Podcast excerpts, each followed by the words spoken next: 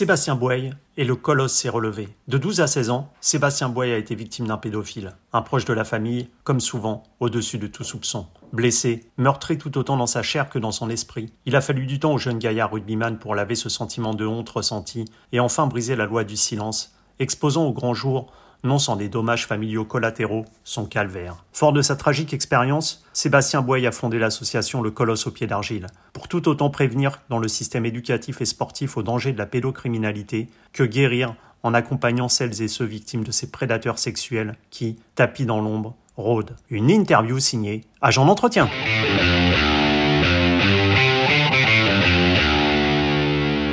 Sébastien Boye, bonjour. Bonjour.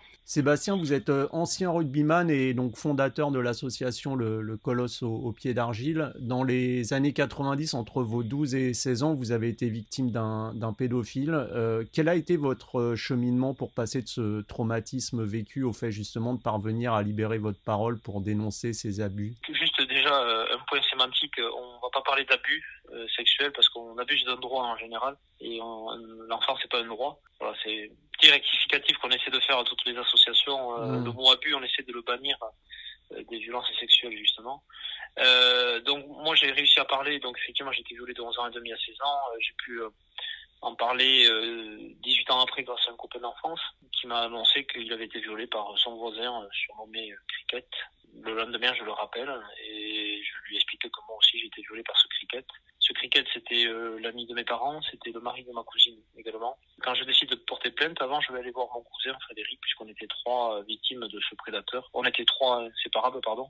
Et donc après, euh, je me suis rendu compte qu'on était trois victimes de ce prédateur. Donc je dépose plainte, vont suivre quatre années de procédure et, a un procès qui va arriver en assise à Mont-Marsan où je vais faire pendant ces trois jours de procès quatre, quatre nuits blanches. Et c'est là où je vais réfléchir à comment aider les autres victimes et comment euh, protéger les futures potentielles victimes qui sont nos enfants. Et, comme vous le disiez justement au départ, vous étiez parti pour, euh, pour mourir avec euh, ce terrible secret. Ça, ce, procès, a été le déclic qui vous a incité à parler pour, pour justement aller au-delà du traumatisme et, créer cette association? Oui, alors le, procès, ça a été le début de l'affaire, on va dire. Hein, ça a été le début de ma résilience et la fin de mon autodestruction, hein, le mécanisme qu'on mette beaucoup de victimes en place un mal qui va nous faire du bien, qui va nous apaiser, euh, mais qui nous détruit au final. Et, euh, et, donc au sortir de ce procès, effectivement, voilà, j'ai euh, créé cette association sans savoir que j'allais avoir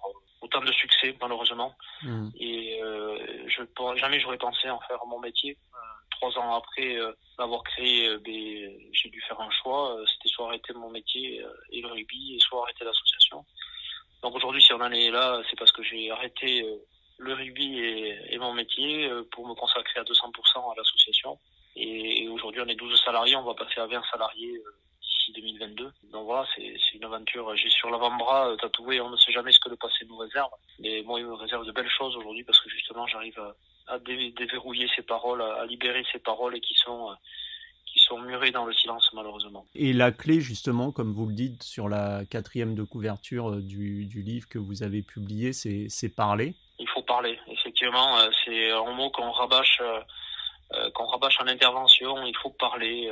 la honte doit changer de camp. On n'est pas coupable, on est victime. Voilà, c'est un mot qu'on entend souvent dans nos interventions, dans nos formations, parce que c'est justement la clé, la clé du bien-être, la parole qui se libère. Après, il faut l'accompagner, bien sûr, hein. mais une parole qui se libère et qui n'est pas accompagnée, ça peut être pire qu'avant, justement.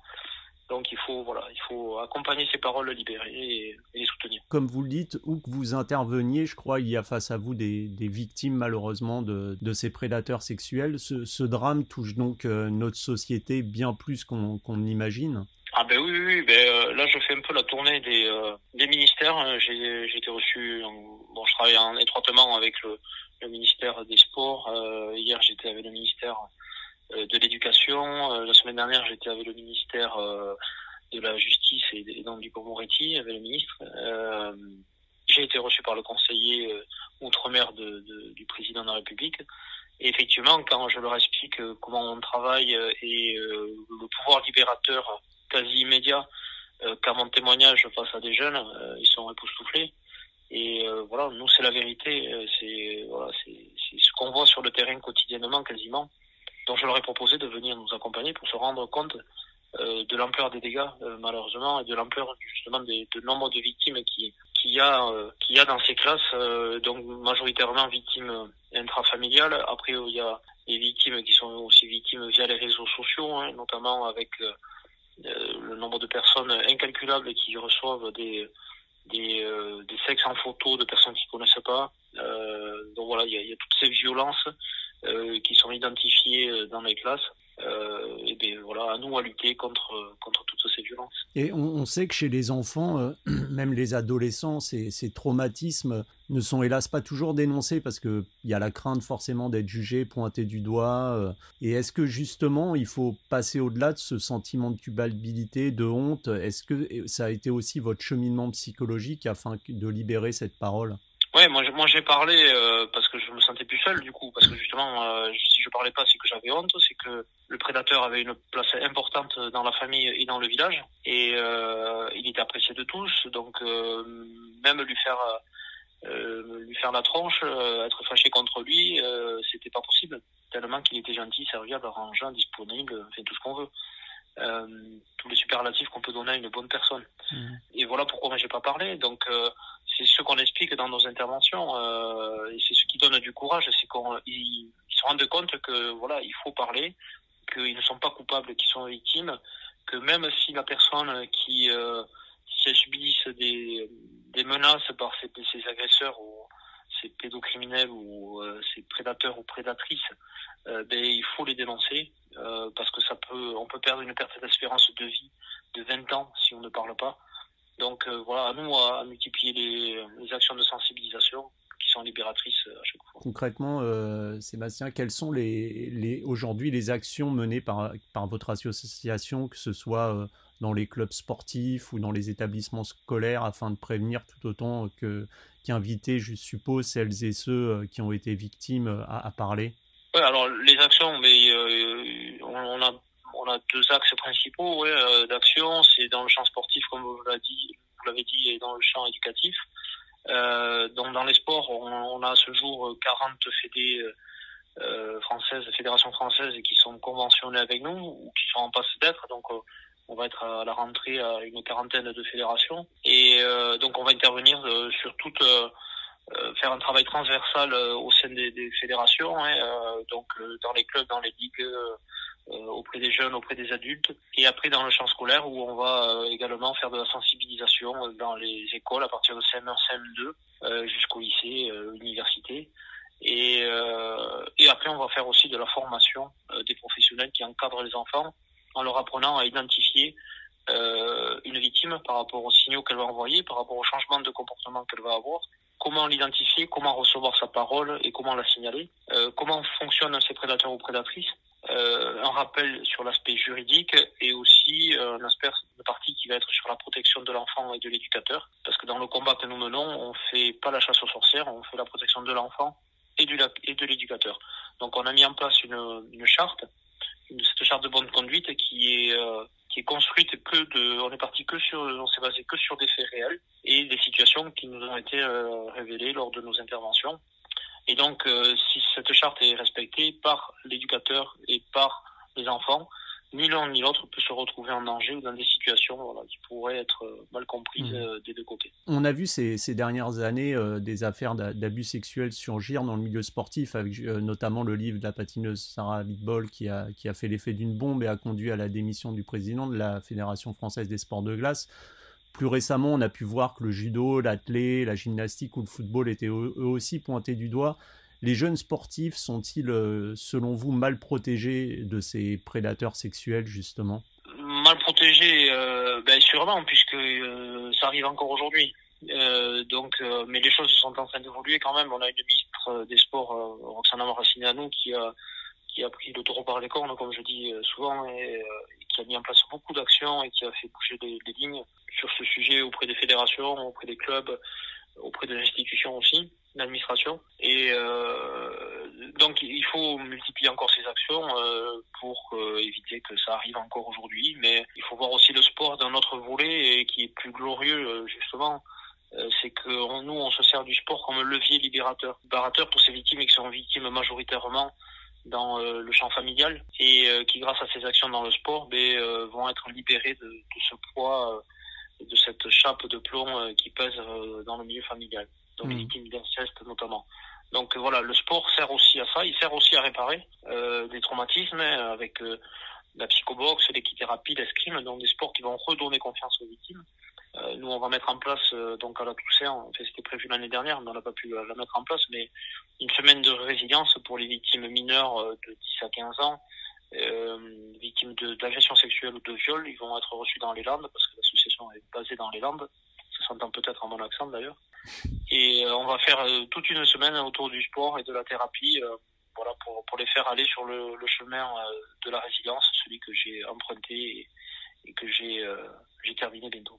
La lutte justement contre, contre ces, ces agresseurs sexuels dans le sport, est-ce que vous pensez également que ça doit passer peut-être par un, une modification, un changement des mentalités qui tiendrait à une certaine dévirilisation, on peut dire, ou particulièrement dans, le sport, les jeunes femmes sont parfois fragilisées et peuvent être sous l'emprise, par exemple, psychologique d'un entraîneur dans le sport de très haut niveau? Alors, dans le champ sportif, effectivement, il y a le le rapport entraîneur-entraîné, mais il faut pas oublier que on a, quand on parle de violence sexuelle, on, on, pense toujours, on fait le raccourci de penser d'un adulte sur un enfant. Euh, 40 à 50% des, des, violences sexuelles commises dans le champ sportif sont euh, sont effectuées par des mineurs entre eux, entre mmh. pères. Donc euh, voilà, il y a, y a ce, cette problématique-là, et notamment dans le bizutage, où on voit beaucoup de bizutage à connotation sexuelle. Euh, donc les gamins euh, entre eux se font subir des violences sexuelles. Donc voilà, il faut pas oublier que les jeunes aussi peuvent euh, hmm. peuvent être agresseurs et quasiment majoritairement dans le champ sportif. Et, vous le disiez, la ministre des Sports a fait de, de cette lutte contre, contre la pédocriminalité l'une des priorités afin que les responsables soient punis. Quelles autres actions, d'après vous, de, devraient être menées pour justement qu'on puisse limiter ce, ce traumatisme?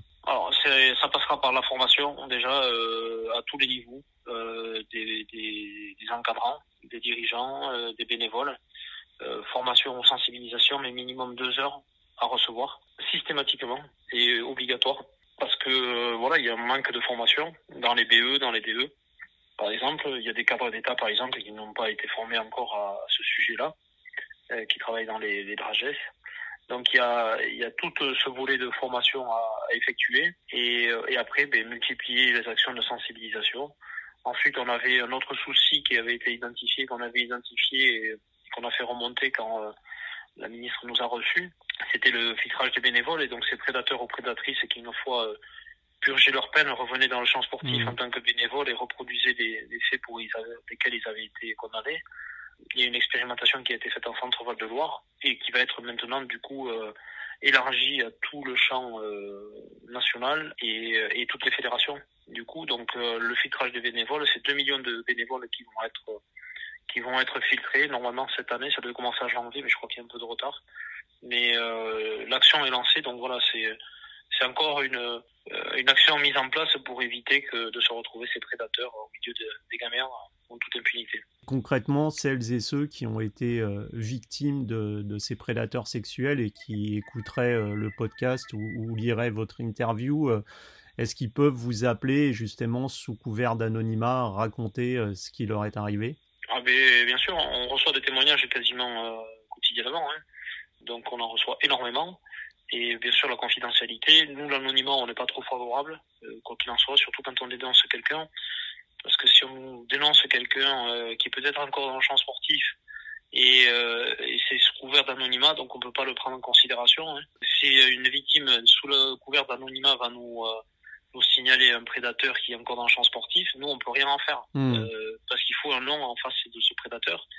Euh, le nom du prédateur on va l'avoir, mais pas de la victime qui a dénoncé. Donc ça peut être de fausses allégations. Donc on peut pas faire euh, remonter ça à la justice ou au ministère si on n'a pas euh, le nom d'une victime, en sachant que nous, les victimes qui nous contactent, elles sont accompagnées sur le volet euh, psychologique mmh. et juridique également, judiciaire.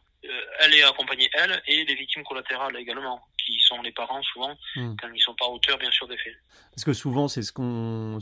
Peut-être aussi ce que vous avez vécu, c'est-à-dire que comme c'est un proche de la famille, ça fait un peu éclater toute la cellule familiale. Vous en avez pâti de ça aussi? Oui, bien sûr. Moi, j'ai perdu toute ma famille quasiment. Hein. C'était 18 cousins, cousines et 10 oncles et tantes. Et je vois quasiment plus personne je vois 1% de, de, toute cette famille. Bon, l'avantage, c'est que les repas de famille me coûtent moins cher, on va le voir comme ça, mais, mais euh, oui, oui, effectivement, parce que moi, quand j'ai parlé, en fait, je me suis retrouvé seul, alors que j'espérais je, et je comptais sur le soutien de la famille. Et en fait, j'ai été mis de côté. Euh, j'étais devenu le caillou dans la chaussure, hein, celui qui allait salir le nom de la famille. Et euh, ça, c'est très douloureux pour une victime à entendre. Et, c'est comme ça que j'ai euh, j'ai connu ma première dépression du coup. Donc euh, voilà, quand une victime nous contacte, voilà, on, aide aussi les parents pour pour pas qu'ils soient, ben on sait pas gérer tout simplement ses affaires et heureusement, ça veut dire qu'on a l'habitude, mais euh, quand on a effectivement, c'est une bombe en fragmentation, comme je dis, hein, qui tombe dans la famille et tout le monde est éclaboussé et touché par euh, ces affaires. Bah, Sébastien, merci beaucoup pour votre euh, témoignage et bonne journée à vous. Merci à vous. Au revoir Sébastien.